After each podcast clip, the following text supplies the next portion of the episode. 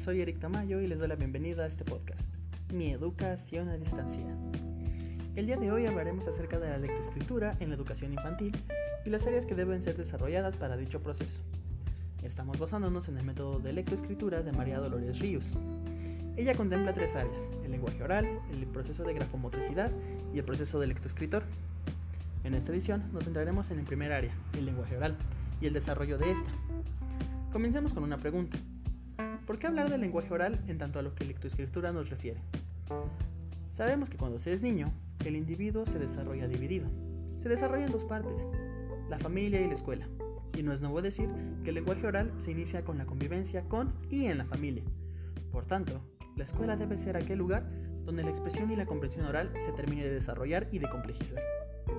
Aunado a esto, tenemos la relación de microhabilidades, como se le ha llamado desde el campo de la psicolingüística y psicología cognitiva, aparecen en ambas expresiones, la oral y la escrita. Entre estas podemos encontrar el anticipar, el retener y reconocer ciertas palabras o frases, entre algunas otras microhabilidades. Una vez justificada la parte del lenguaje oral, hablemos del respirar, la función respiratoria y su importancia. Todos podemos respirar, eso es un hecho, pero ¿sabemos respirar? Interesante cuestionamiento, ¿no? Es importante desde el inicio del desarrollo del proceso de lectoescritura se le enseña al individuo a respirar correctamente, ya que esto le permitirá realizar pausas correctas al encontrar un punto, una coma, una interrogación o alguna puntuación que nos haga cambiar el flujo de aire que expulsamos al leer. Esto facilitará la expresión del sujeto, al igual que la comprensión del escucha. Del mismo modo, debemos percatarnos de la importancia de la función auditiva. Además de la obvia razón, que es la retroalimentación, debemos percatarnos de la fundamentación de la escucha en la comunicación, ya que, al fin y al cabo, la comunicación es el objetivo principal de la lectoescritura. Pensemos en escuchar como comprender y no solo recibir información. Ahora pasemos a la fonética, la función fonadora, las habilidades fonéticas que comienzan a aparecer ya desde los 8 meses de vida del sujeto. Esta comienza como sonidos monosilábicos, sin mayor coherencia, que conforme pasa el tiempo se va transformando en cadenas sonoras que pueden tener valor y significado entre los sujetos que rodean al individuo.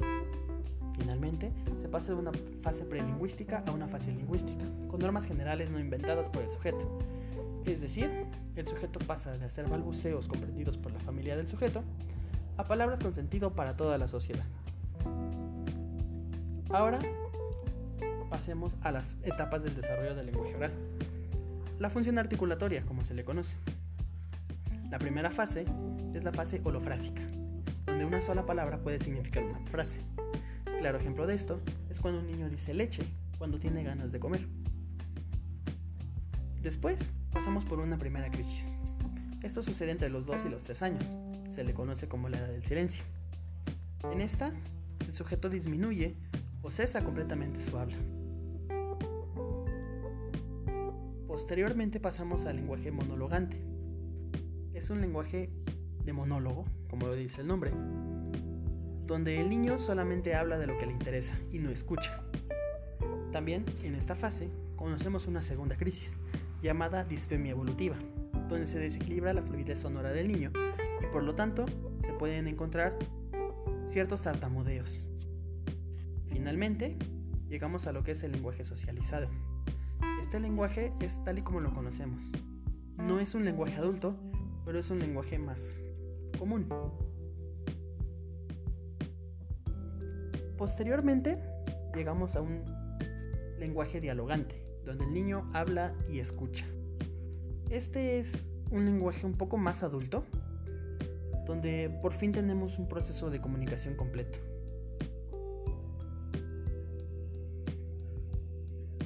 Pensemos un poco acerca de cómo desarrollar estas habilidades en la educación primaria.